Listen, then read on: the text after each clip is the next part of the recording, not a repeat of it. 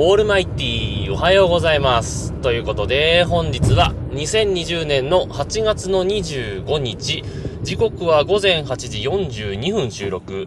シーサーブログをキーステーションに全国一曲ネットでお伝え中、第829回目のヌーラジオをお伝えするのは毎度ながらヌーでございますけども、えー、最近妙に納得のいった話がありましてね、えー、皆さん、仮面ライダー01ってご覧になってるでしょうか？まあ、日曜日のテレ朝でもいいですし、テレ朝でもいいですし、えー、もしくは、えー、東映の特撮ファンクラブの TTFC の方で見てるかもしれませんけども、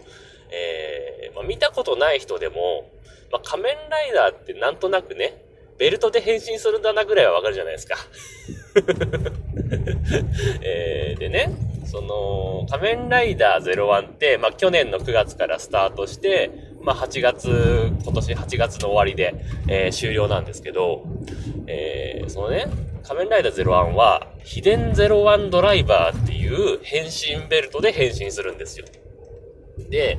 えー、っと、まあ、プログライズキーっていうのがあって、そこに、まあ、いろんな能力がね、秘められていて、その、えー、プログライズキーを、その秘伝01ドライバーにセットすると、えー、その能力に応じた仮面ライダーに変身できると。まあ、そういう感じの仕組みなんですけど、まあ、概略は置いといてね。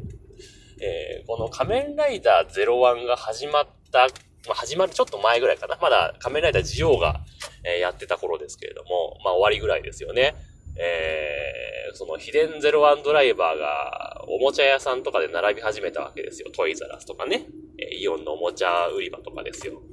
で、まあ漏れなく、その見本で置いてある01ドライバーが、まあ壊れてるんですよね。えー、まあ、形としてはね、どういう風に使うかっていうと、えー、まあ、いろんな概略は置いといて、まあ、形としてね、プログライズキーっていう、えー、っとね、大きさとしてはね、カセットテープぐらいの大きさ、えー、の古いタイプのカセットテープのケースってあるでしょ？割と分厚かったやつ。あれと同じぐらいの大きさのプログライズキーというものを、えっ、と、右手に持って、えっ、と、ベルトの、えー、装着した状態で右側からですね、ガチャッと差し込んで、えー、手前にあるなんかパーツがスライドするようになってて、えー、変身するんですけども、そのスライドするパーツがどうも外れやすいということになってて、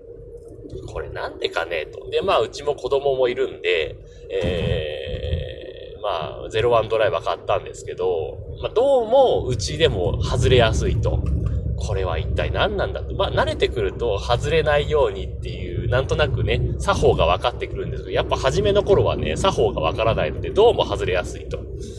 で、まあ、以前ね、その、01の前の仮面ライダージオの頃の時空ドライバーっていうので、以前バンダイにね、不具合があったんで、出したことがあったんで、これは言うべきなのか、言うべきじゃないのかってちょっと迷ったんですけど、まあ、でもね、あの、仮面ライダージオウほど、01にあまり子供たちも、なんか、あまり興味がないというか、まあ見てはいるんですけど、すごい興味があるわけでもないので、まあいいかなと思ってほっといたわけ。そしたらね、ここ最近の回で、えー、仮面ライダー02っていう、まあ最終形態の前、中間形態ぐらいのね、えー、第2形態みたいので、えー、仮面ライダー02ってのが出てきたんですよ。で、その仮面ライダー02っていうのが、そのスライドするパーツのところに、別のユニットを取り付けるっていうのが分かって、あ、なるほどと。妙に納得してしまったんですけど、あ、これはもともとそのユニットを取り付けるために外れるようになってたのね、と思ってね。うん、逆に外れにくかったらそのユニット取り付けられないしね。あ、これはなんか、ちゃんとね、考えられてできてたものなんだなと思って。で、えー、前回、えー、が、まあ、最終回の1話前なんですけど、えー、そこで、えっ、とね、仮面ライダー滅びっていうのがいるんですけど、それも、そのドライバーのスライドする部分のパーツを入れ替えただけの ベルトを持っていって変身してたんですよね。あ、これでも活躍するのかと思ってね。すごいなと思って。前回の仮面ライダーの、えー、時空ドライバー、については、まあいろんなものに、あの、対応できるね。あれは便利だったよなと思ったんだけど、今回についても、あ、こういう使い方もできるのかと思って、妙に納得してしまったというね。ただそれだけの話なんですけども、えー、あの、もやもや感が、あの、解決してね、あの、よかったなということなんですけどね。はい。というわけで、えー、今日もハッシュタグ付きツイートをいただいてますんでご紹介したいと思います。というわけで、えー、っと、ネオさんからですね、えー、今週聞いたポッドキャストということで、ハッシュタグじゃないんですよね、これね。井戸の井ってつけて、えー、ヌヌラジオの828回を、えー、聞いたということでツイートいただいてました。ありがとうございました。えー、その後にヌヌさんにバレたということでツイートもいただいてましたけども これはあえてハッシュタグのシャープではなくて井戸の井にしてるってことですよね、多分ね。はい、ありがとうございました。えー、続きまして、ピエール加藤さんです。ありがとうございます。えー、これも前回の話に関連してですかね。えー、なんかのアニメでビラみたいなのがばらまかれて、憲兵みたいなのが拾うなーという描写のあれが伝端だったのですね、と。えー、一つ賢くなりましたということでツイートいただいてました。ありがとうございました。おそらくそうだと思います。ね、あの、伝端はね、すごい時間潰せますよ。見てるだけで面白くて。で、まあ、日本国内、日本と海外じゃなくて、えー、別の国と別の国みたいなのも結構あって、それがね、結構海外サイトでまとめられてたりするんですよ。こういうビラが巻かれましたよっていうのはね。それを見ているだけでもうね、まあ、英語だからもちろん読むの時間かかるんだけど、あのー、面白いんですよ。で、英語の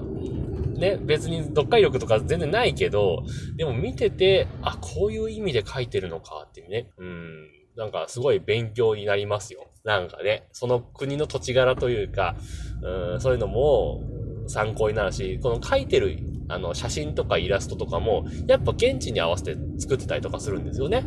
えー、それが結構面白いなというところですね。はい、ありがとうございました。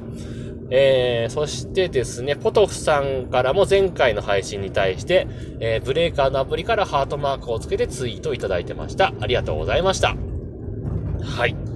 というわけで、えー、まもなく職場に着きますんで、今日はこの辺で終わりたいと思いますと。いうわけで、えー、皆様からのご意見、ご感想、ツッコミなどお待ちしております。メールは直接メール、またはメールフォームから送ってください。ツイッターのヌーのアカウント、もしくはヌーラジオのアカウントに返信をいただいたり、ハッシュタグ NUNURADIO、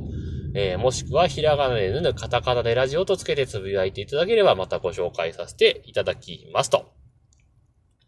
いうわけで、えー、今日はこの辺で終わりたいと思います。さようなら。バイバイ。